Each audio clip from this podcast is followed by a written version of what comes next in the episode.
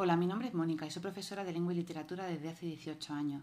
Trabajo en un instituto de enseñanza secundaria situado en el área metropolitana de Granada, en una localidad llamada Armilla.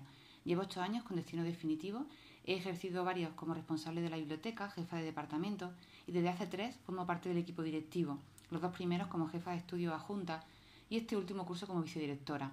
Estos cargos los he compatibilizado con la coordinación del proyecto lingüístico del instituto. El director de mi centro me ha animado a formarme, pues en breve se jubilará.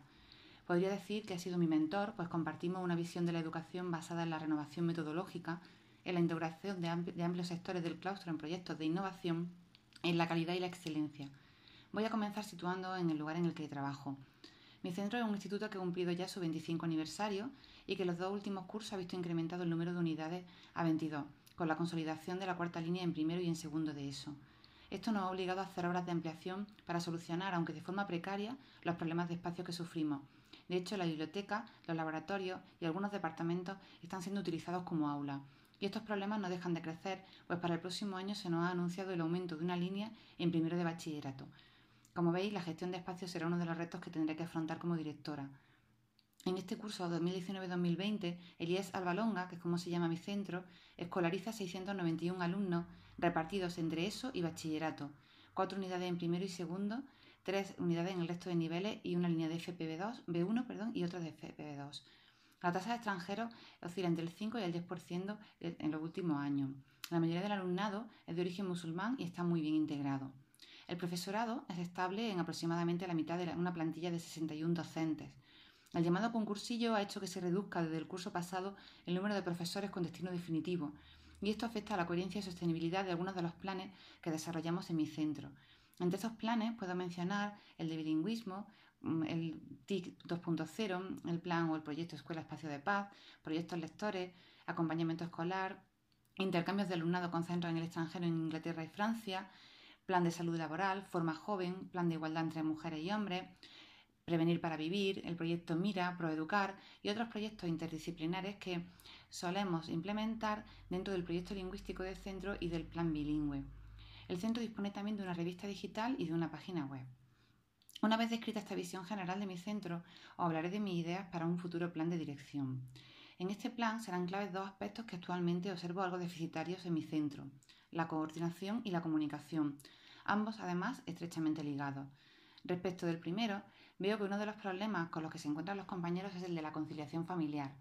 En un centro como el nuestro, en el que se pretende trabajar cada vez más a través de los proyectos e integrar la mayoría de estos en una misma línea pedagógica, las reuniones se hacen fundamentales y la dificultad surge cuando en el horario matinal es imposible articularla. La reunión con los tutores y el orientador, las de los tutores con padres, las ATCPs, juntas de profesores bilingües, reuniones de departamento, etc., apenas si dejan cabida a incluir otras en las 25 horas semanales, sin embargo, considero que la coordinación de los equipos docentes por una parte y de los equipos de trabajo de cada proyecto por otra son esenciales para el buen funcionamiento del sistema. Actualmente hemos renunciado prácticamente a hacer estas reuniones y han sido sustituidas por conversaciones de pasillo o por pequeñas juntas aprovechando los recreos, ineficientes en muchos casos por la falta de tiempo.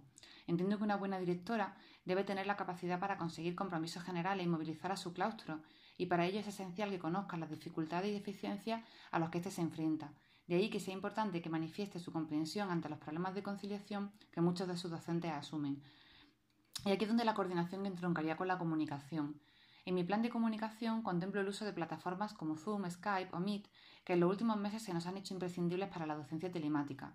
¿Por qué no emplearlas también para reunir a los equipos docentes y a los participantes en un proyecto?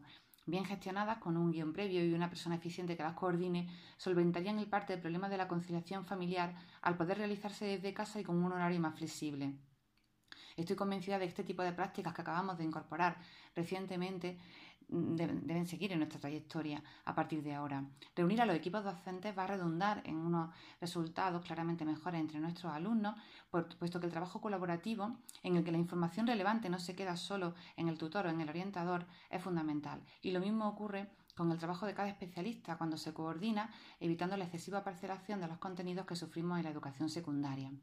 Terminando con estas metas en relación a la gestión de recursos humanos, el artículo 102 bis de la LOE 11, que capacita al director para adaptar los recursos humanos para la ejecución de acciones relacionadas con proyectos, se nos presenta como una herramienta muy útil ante el tema de la excesiva movilidad que puedan tener las plantillas, sobre todo cuando, como es el caso de mi centro, llega personal con una alta cualificación e implicación, pero que solo permanece durante un curso escolar. Consolidar a estas personas en puestos no ocupados por personal no definitivo es algo que no he visto hacer hasta ahora, pero que me gustaría conseguir en virtud del artículo que cito. Por último, también querría seguir manteniendo a mi centro como un referente de calidad en la provincia. Para ello, además de las mejoras en la coordinación que vengo comentando, quisiera seguir con la implementación de la metodología basada en proyectos, con la consiguiente formación continua del profesorado que esto supone. Recuperar los programas Erasmus que durante un tiempo desarrollamos pero que se abandonaron hace seis años, así como seguir fomentando el aprendizaje de idiomas a través de los intercambios. Además, como garantía de calidad, Veo esencial apostar más por una autoevaluación de las prácticas docentes que se llevan a cabo en mi centro, uno de los aspectos que señalo en mi DAFU como deficitarios. Recapitulando, comunicación y coordinación como los dos puntos fuertes en los que me gustaría apoyar mi gestión. Para ello quisiera rodearme de un equipo directivo de mi total confianza, con el que tenga sintonía personal y que sea capaz de abrirme a perspectivas distintas de la mía, manteniendo una buena relación con el resto del claustro compañeros de los que pueda delegar funciones con absoluta confianza en su capacidad gestora. Un director es mucho más fuerte si junto a él rema un equipo cohesionado y bien formado. Gracias por vuestra atención. Un saludo.